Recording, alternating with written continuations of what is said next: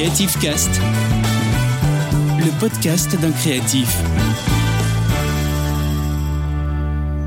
Bonjour et bienvenue dans ce nouvel épisode du podcast Creative Cast. C'est le mois de décembre, c'est l'hiver et surtout, c'est Noël qui approche. Et qui dit Noël dit bien sûr d'un objet qui est typique de ce mois, le calendrier de l'Avent. Voilà, donc dans cet épisode, on va parler du calendrier de l'Avent.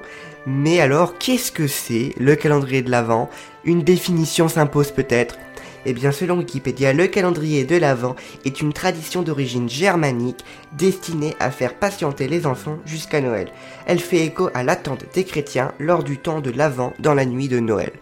Bon, bah, un calendrier de l'Avent, ça sert à attendre Noël. Jusqu'à là, je sais, je ne vous apprends rien du tout. Mais ce qui être intéressant, c'est ce qui va suivre parce que je vais vous expliquer ce qu'est un calendrier de l'Avent DIY.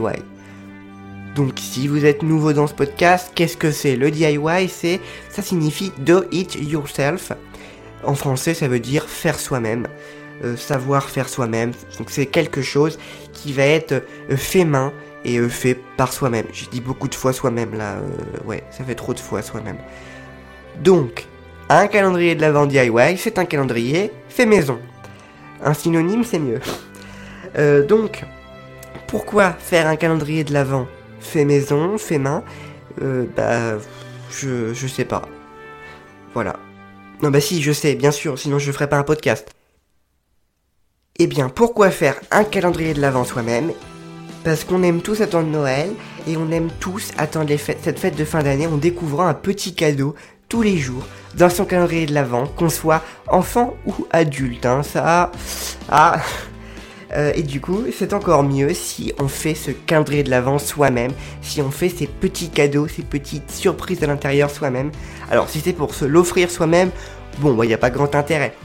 Mais c'est toujours sympa d'offrir à ses proches, euh, à ses enfants, un calendrier de l'Avent qu'on a fait soi-même, euh, parce que dedans, on peut personnaliser totalement, on personnalise totalement ce calendrier de l'Avent, que ce soit donc l'apparence, euh, la décoration extérieure, mais aussi du coup les surprises à l'intérieur.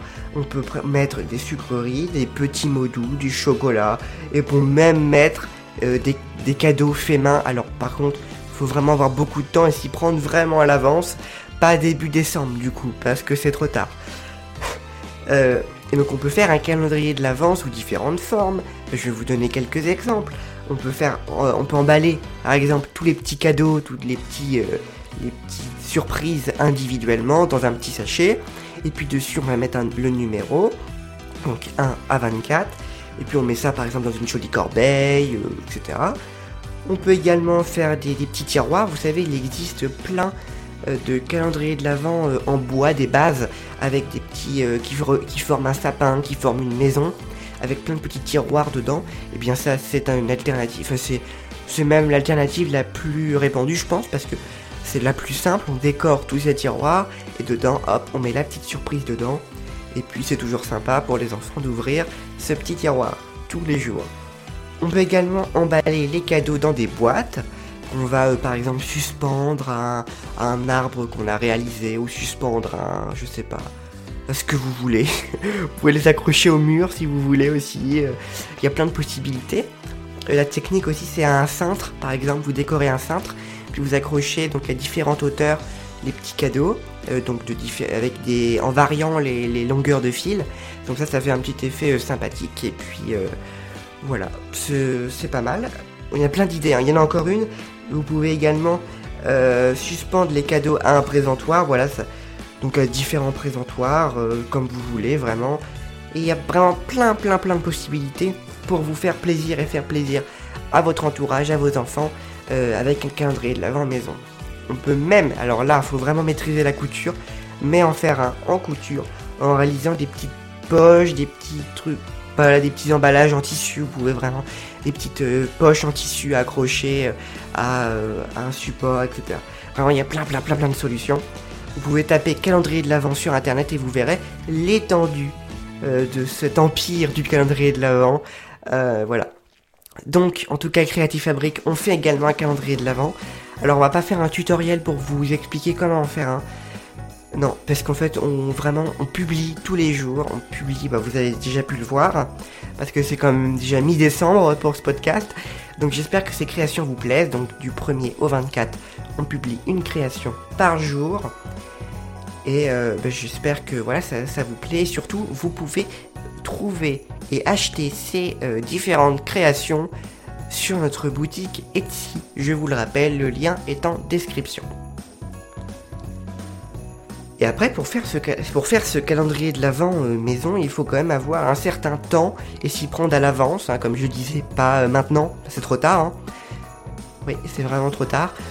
Donc au moins un à deux mois avant, parce que ça peut mettre beaucoup de temps à se faire.